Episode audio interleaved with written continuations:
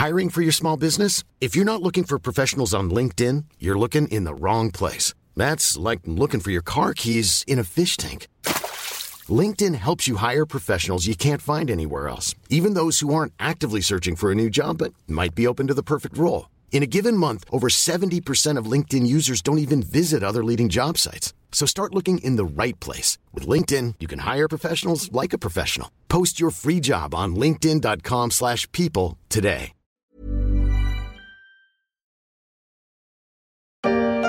Votre cousin est très violent. Tout à l'heure au presbytère, il m'a pratiquement envoyé une bourse.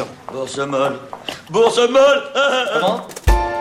En 2023, la bourse a été tout sauf molle. Elle a même été particulièrement en forme malgré les soubresauts géopolitiques.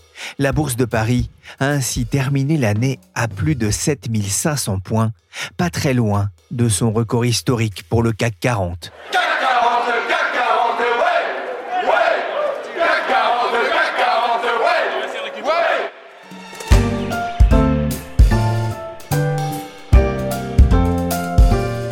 Je suis Pierrick Fay, vous écoutez La Story, le podcast d'actualité de la rédaction des Échos.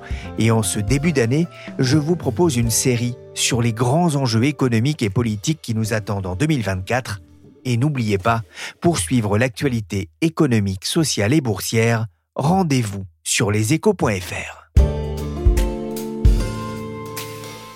De longues files d'attente devant les établissements bancaires américains. La scène, immortalisée par cet automobiliste, rappelle la crise financière de 2008. Et pour cause, la Silicon Valley Bank, 16e banque du pays par la taille de ses actifs, vient de faire faillite, provoquant dans sa chute un vent de panique. C'était en mars dernier, la faillite d'une grande banque américaine relatée par TV5 Monde.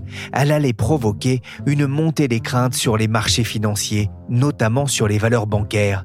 Qui aurait pensé alors que les bourses mondiales réaliseraient en 2023 une année faste, marquée notamment par un record historique à plus de 7600 points pour l'indice CAC 40 le 14 décembre dernier.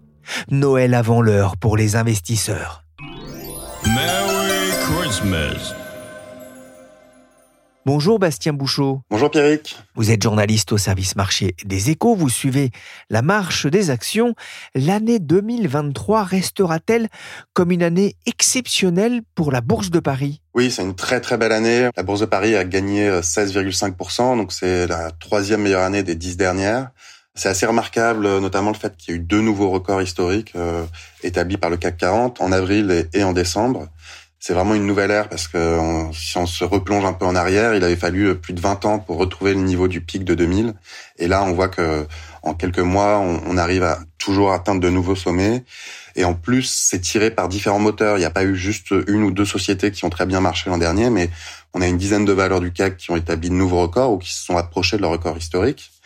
On a eu de très belles performances comme Stellantis, le constructeur automobile, qui a gagné 60%.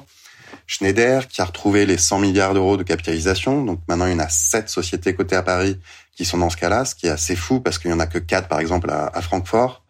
L'Oréal, dans le luxe, la cosmétique, a enregistré sa meilleure année depuis 1998 avec des gains de 35%.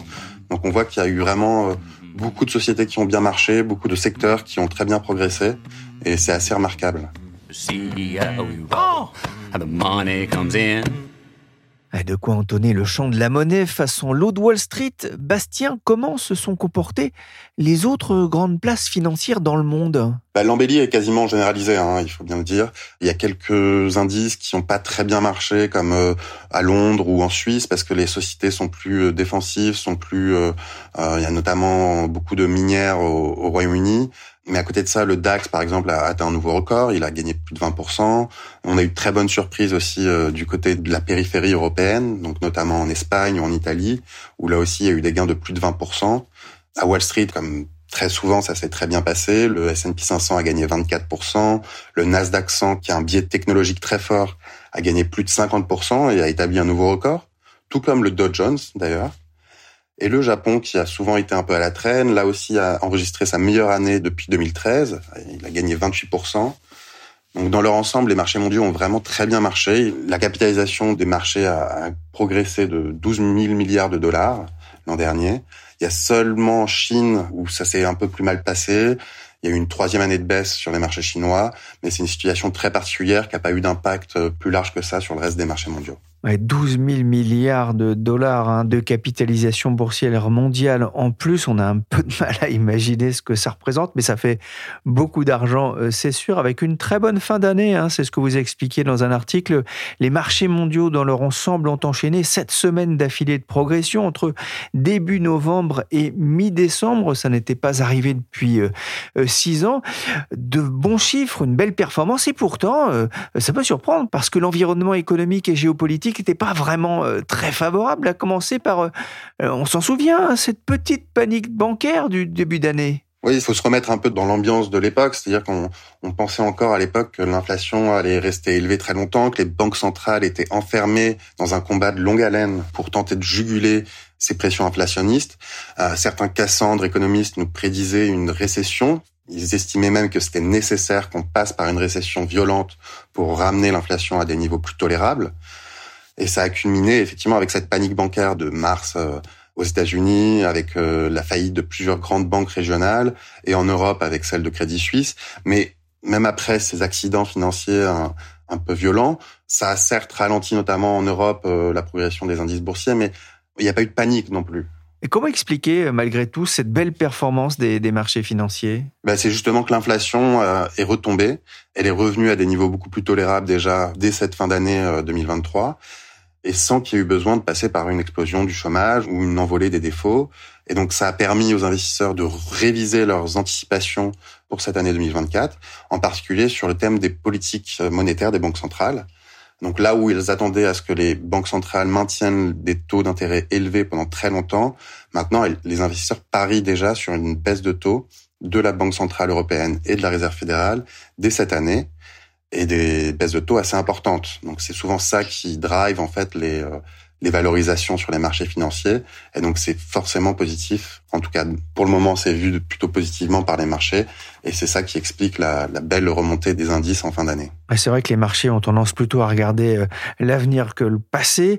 Les investisseurs étaient quand même euh, très prudents hein, en début d'année. Ce que vous a expliqué euh, Emmanuel Co, qui travaille chez Barclays, c'est que le sentiment de marché est passé brutalement d'un pessimisme extrême il y a un mois à un optimisme excessif aujourd'hui. Il y avait quand même des inquiétudes sur les résultats des entreprises dans un contexte de hausse des coûts des matières premières et de ralentissement économique, hein, notamment en Chine et en Europe. Est-ce que ces craintes se sont vérifiées? Pas vraiment, et c'est l'autre bonne nouvelle de, de l'année dernière. C'est-à-dire que effectivement, on a eu une érosion des marges, euh, notamment aux États-Unis, et là, on voit que ça arrive en Europe. Donc, c'est pas forcément une très bonne nouvelle, mais derrière, les profits sont quand même au rendez-vous. C'est-à-dire que les entreprises réussissent à quand même tirer leur épingle du jeu. Ils restent beaucoup plus élevés aujourd'hui en Europe qu'ils n'étaient avant la crise du Covid, par exemple. Alors que pendant des années avant cela, ils avaient un peu stagné même quand ils augmentaient d'une année sur l'autre, ils augmentaient pas beaucoup. Là, on, est quand même sur des niveaux de profit historiquement élevés, et ça, ça soutient beaucoup les bourses, hein, forcément. il y a bien eu un ralentissement chinois. Effectivement, euh, c'est une des très mauvaises surprises de l'année dernière, c'est-à-dire que là où les investisseurs espéraient que la fin des politiques zéro Covid permette un rebond important du, du moteur chinois, euh, ça n'a pas vraiment eu lieu, mais ça a surtout pesé sur le marché local. En fait, il y a, ça a accéléré la fuite des investisseurs étrangers des marchés chinois. Et après, ça a eu un impact sur certains secteurs, uniquement en Europe, notamment sur le luxe, qui a pas mal souffert euh, dans la deuxième partie de l'année euh, à cause de ces difficultés de l'économie chinoise.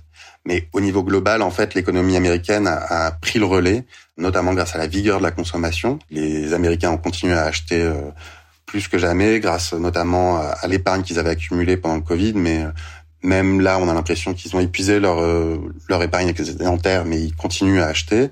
Donc ça, ça soutient beaucoup l'économie.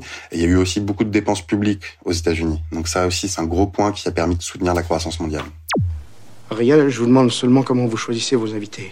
Où voulez-vous en venir, Monsieur Pignon Est-ce que vous m'avez invité à un dîner de cons, Monsieur Brochant ah, il y a eu aussi l'an dernier un invité surprise sur les marchés, on n'en a pas encore parlé. Alors non, c'est pas François Pignon, c'est l'intelligence artificielle. On peut vraiment parler d'un effet IA en bourse? On peut même parler d'une déferlante chat GPT parce que c'est quand même ce logiciel particulièrement qui a ouvert les yeux du grand public sur ce que pouvait offrir euh, l'intelligence artificielle. Et ça, on a vu que ça a pris de l'ampleur tout au long de l'année. Il y a une, une vraie prise de conscience euh, des opportunités d'investissement derrière l'intelligence artificielle, avec notamment Nvidia, le concepteur de, de, cartes graphiques qui sont très bien adaptées aux, aux applications d'intelligence artificielle. Son cours a progressé de 240% l'an dernier. Sa capitalisation est passée de 350 milliards à plus de 1200. Donc c'est assez impressionnant. Et derrière Nvidia, il y a tous les géants de la big tech américaine qui ont aussi progressé. Les gérants aiment beaucoup les, les sigles. Et donc là, pour parler de ces quelques valeurs américaines qui dominent les marchés mondiaux, ils parlent des sept magnifiques, en référence au titre original du film Les sept mercenaires. Et ces sept magnifiques, donc c'est euh, derrière, il y a Nvidia, mais il y a aussi Google, Amazon, Tesla, Meta, donc l'ancien Facebook, et euh, Apple et Microsoft. Ils ont vu leur capitalisation euh, augmenter de 75% l'an dernier, donc bien plus que la plupart des, des grands indices boursiers mondiaux. Et ils affichent une capitalisation de plus de 10 000 milliards de dollars, ce qui est assez énorme quand même parce que ça représente davantage que l'ensemble des sociétés cotées sur les marchés français, britanniques, allemands, espagnols et italiens, tous ensemble. Donc c'est dire à quel point ces quelques valeurs américaines aujourd'hui ont pris un poids euh, immense, euh, hégémonique sur les marchés mondiaux. Bastien, comment les professionnels de la bourse que vous avez régulièrement au téléphone euh, abordent-ils l'année 2024 Ils sont plutôt positifs aujourd'hui. Hein. C'est-à-dire qu'ils ils croient vraiment au scénario de l'atterrissage en douceur, de l'économie, de l'inflation, avec euh, des baisses de taux à l'horizon. Et ça, c'est, comme je l'ai dit, c'est plutôt positif pour les marchés actions, pour les valorisations. On voit que certains baromètres qui sont réalisés auprès des gérants mondiaux montrent que l'optimisme aujourd'hui est au plus haut depuis janvier 2022. Mais la bourse, c'est jamais un long fleuve tranquille et beaucoup de, de gérants quand même s'attendent à ce qu'il y ait quelques turbulences, notamment en début d'année, parce qu'il y a eu une très forte hausse en fin d'année dernière, qu'il y a quand même pas mal d'incertitudes encore sur le rythme de croissance, sur euh, la capacité des entreprises à, continuer à croître euh, au niveau des profits notamment, et euh, sur bah, comment l'année va se dérouler en fait. Donc il y a, y a, quand même une petite question sur est-ce qu'on risque pas de passer par une petite récession. Il y a quand même beaucoup de gérants qui, même s'ils sont positifs sur la progression au niveau de l'année, s'attendent à ce qu'il y ait quand même quelques périodes chaotiques dans les prochains mois. Quoi. Après une année euphorique, les marchés financiers ont démarré 2024 en dents de scie. La bourse de Paris a ainsi reculé de près de 2% la première semaine, mais reste perchée au-dessus des 7400 points, alors que Wall Street a perdu environ 1%. Faut marquer euh, une pause. Faut savoir débrayer de temps en temps, chef. Euh, sinon, on craque. L'heure de la pause. Pour autant, Bastien le disait, les investisseurs abordent 2024 avec confiance. Ils n'ont jamais été aussi optimistes depuis janvier 2022, selon l'enquête de Bank of America. À l'époque, le CAC 40 naviguait autour de 5500 points. J'ai appelé Olivier Ringard. Il est directeur des investissements chez Neuflis OBC, groupe ABN Amro, pour parler des perspectives boursières pour 2024. Et cette année encore, les investisseurs auront les yeux rivés sur un acteur essentiel. Les banques centrales vont rester un acteur majeur des marchés pour l'année 2024. Parce que d'abord, ils l'ont été au cours de ces quatre dernières années. Et ensuite, parce qu'il y a des attentes de la part des investisseurs sur cette année 2024 qui sont très agressives en termes de perspectives de baisse de taux d'intérêt.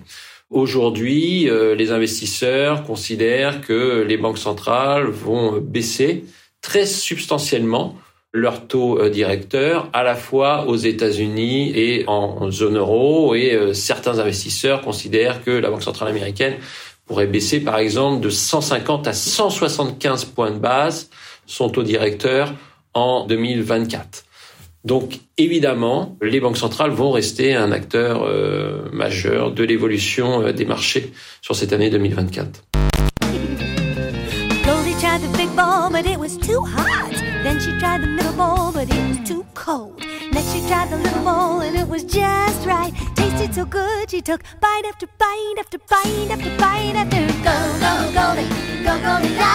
Goldilocks, boucle d'or, français, le scénario de rêve pour les investisseurs, ni trop chaud, ni trop froid, ni inflationniste, ni récessionniste. Mais après une fin d'année 2023 euphorique, les cours de bourse semblent anticiper déjà beaucoup de bonnes nouvelles. N'y a-t-il pas un risque de déception au fil de l'année? C'est vrai que l'évolution des marchés en toute fin d'année dernière hein, s'est euh, principalement appuyée sur cet environnement euh, boucle d'or. Et on peut considérer qu'un certain nombre de bonnes nouvelles sont euh, désormais euh, intégrées dans la valorisation euh, des marchés, en particulier dans la valorisation des marchés américains. Lorsque vous regardez ce marché américain, aujourd'hui, il s'échange autour de 20 fois les bénéfices de l'année 2024, ce qui signifie qu'on nous sommes sur des niveaux de valorisation supérieurs à la moyenne de long terme.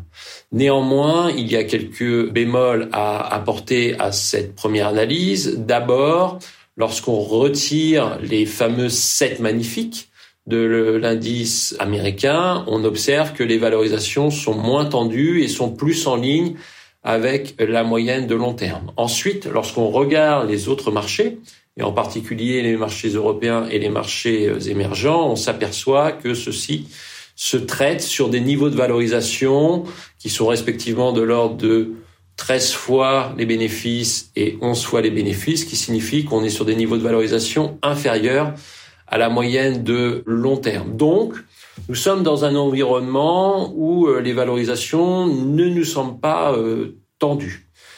Pour que la progression des marchés d'actions euh, se poursuive sur l'année 2024, euh, il va falloir que nous restions dans ce scénario de soft landing, à savoir une croissance modérée mais pas trop faible, une inflation qui continue de euh, décélérer et, in fine, des banques centrales qui délivrent ce à quoi s'attendent les investisseurs, à savoir des baisses de taux assez substantielles.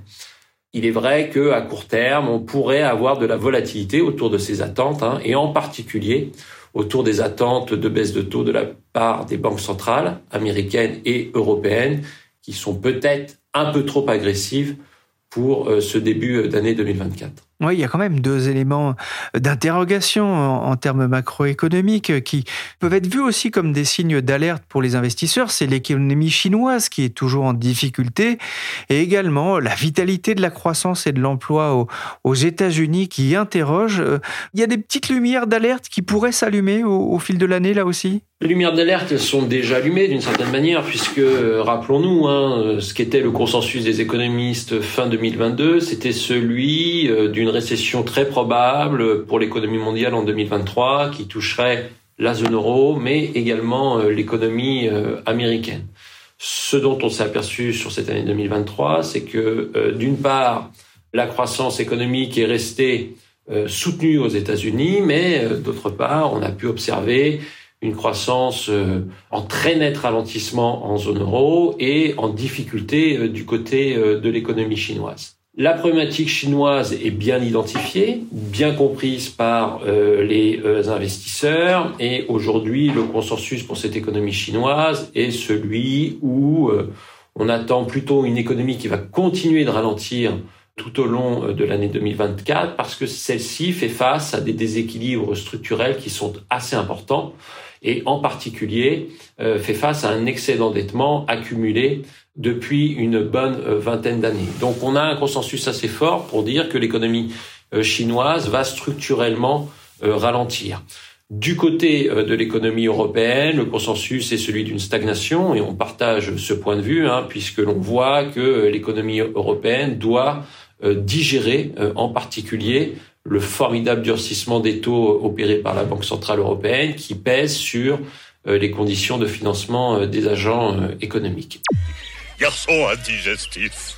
Indigestif, hein Et puis enfin, du côté de l'économie américaine, économie qui a très nettement surpris au cours de l'année 2023, nous avons des facteurs qui restent positifs et quelques éléments d'alerte. Les facteurs positifs, c'est d'abord une inflation qui reflue sensiblement et donc qui participe à euh, recréer du pouvoir d'achat réel du côté euh, du consommateur, hein, puisque euh, le, les salaires continuent de progresser à un rythme de l'ordre de 4% en rythme annuel, ce qui est un rythme qui reste soutenu. Le deuxième élément positif, c'est le marché de l'emploi américain, qui reste lui aussi relativement dynamique, hein, avec un taux de chômage qui est sous les 4%. Et puis le troisième élément positif, c'est l'impression que l'on a d'une économie américaine qui ne souffre pas de déséquilibre économique majeur. Prenons l'exemple du consommateur américain. Le consommateur américain aujourd'hui a un niveau d'endettement qui est très nettement en deçà de ce que l'on avait observé, par exemple, en 2006 et 2007. Euh, par contre, cette économie américaine, elle a également euh, quelques points euh, d'attention hein, qui sont de deux ordres. D'abord, le fait que l'excès d'épargne accumulé au cours de la crise de la Covid est en train d'être dépensé et nous sommes en train d'arriver à la fin de cette dépense de l'excès d'épargne, ce qui signifie que notre économie américaine va tout de même décélérer au cours de l'année 2024. Et ensuite, l'impact du durcissement euh, monétaire ne s'est pas encore fait pleinement sentir euh, sur l'économie américaine et en particulier euh, du côté des entreprises, entreprises qui vont progressivement devoir faire face à des conditions de financement et de refinancement hein, qui sont très nettement différentes de celles que nous avions quand les taux étaient euh, à 0%. En 2023, les investisseurs ont, plutôt ignoré le, risque géopolitique. Hein. Bon, il y a une certaine habitude de la guerre en Ukraine, mais il y a eu ces événements euh, en Israël et à Gaza. Et en ce début d'année, il va y avoir des élections à, Taïwan. On voit que la Corée du Nord euh, vient d'envoyer euh, quelques missiles euh, non loin de son voisin de Corée du Sud. Aux États-Unis, il va y avoir des élections importantes avec le retour peut-être de Donald Trump. Est-ce que ces événements sont aussi de nature à provoquer quelques soubresauts sur les marchés? Lorsqu'on parle d'incertitude politique et de risques politiques et géopolitiques, il faut avoir deux grandes idées euh, à l'esprit. La première est euh, le fait que généralement l'incertitude politique et les chocs politiques ou géopolitiques ne font pas basculer euh, les marchés financiers et en particulier les marchés d'actions dans des grands marchés baissiers. Et pour illustrer cela, je vous donnerai l'exemple suivant. Entre 2016 et 2022, fin 2022, dans un contexte où nous avons eu le Brexit, l'élection de Trump, la guerre commerciale entre les États-Unis et la Chine, la crise de la Covid-19 et enfin le conflit russo-ukrainien, nous avons eu une progression des marchés d'actions américains et français, si je prends le cas du CAC 40, respectivement de 112% et 70%. Donc des performances qui ont été très bonnes de la part de cette classe d'actifs actions dans un contexte d'incertitude politique qui a été particulièrement élevé. Donc c'est vraiment très important d'avoir cette idée à l'esprit. Le risque politique et géopolitique ne remet pas généralement en cause les tendances observées sur les marchés euh, d'actions, à moins que ce risque politique et géopolitique euh, ne déclenche une récession, euh, et en particulier une récession mondiale. Deuxième idée, le risque politique et géopolitique peut avoir des impacts temporaires sur les marchés d'actions et générer des mouvements erratiques, mais qui ne durent que quelques jours ou que quelques semaines euh, sur ces marchés euh, d'actions. Prenons euh, deux exemples. Premier exemple, le Brexit. On se souvient que au lendemain du résultat du vote donc sur le Brexit, nous avions eu une correction des marchés européens de l'ordre de 10% en une seule journée. Et cette correction que nous avions observée sur ces marchés européens avait été effacée en quelques semaines. Prenons un deuxième exemple, le cas du conflit euh, russo-ukrainien qui a généré au mois de février et mars de très fortes tensions sur euh, les marchés d'actions, tensions qui, euh, au bout d'un an, hein, ont été effacées puisque les indices ont retrouvé à la fin de l'année 2023 hein, des niveaux très proches de ceux que nous avions eus fin 2021. Merci Olivier Ringard, directeur des investissements chez Neuflis OBC, et merci Bastien Bouchot, journaliste au service marché des échos. La bourse, c'est à suivre tous les jours sur leséchos.fr. Abonnez-vous pour profiter des analyses et décryptages de la rédaction. Cet épisode de la story a été réalisé par Willy Gann, chargé de production et d'édition Michel Varnet. C'est la bourse ou la vie,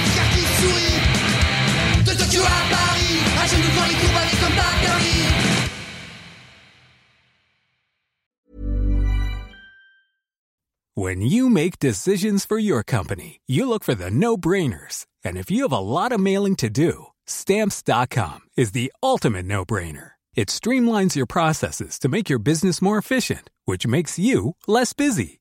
Mail checks, invoices, legal documents, and everything you need to keep your business running with stamps.com. Seamlessly connect with every major marketplace and shopping cart. Schedule package pickups and see your cheapest and fastest shipping options from different carriers with rates up to 89% off USPS and UPS rates. And with the stamps.com mobile app, you can take care of mailing and shipping wherever you are. Make the same no-brainer decision as over 1 million other businesses with stamps.com. Sign up with code program for a 4-week trial plus free postage and a free digital scale. No long-term commitments or contracts. That's stamps.com. Code program.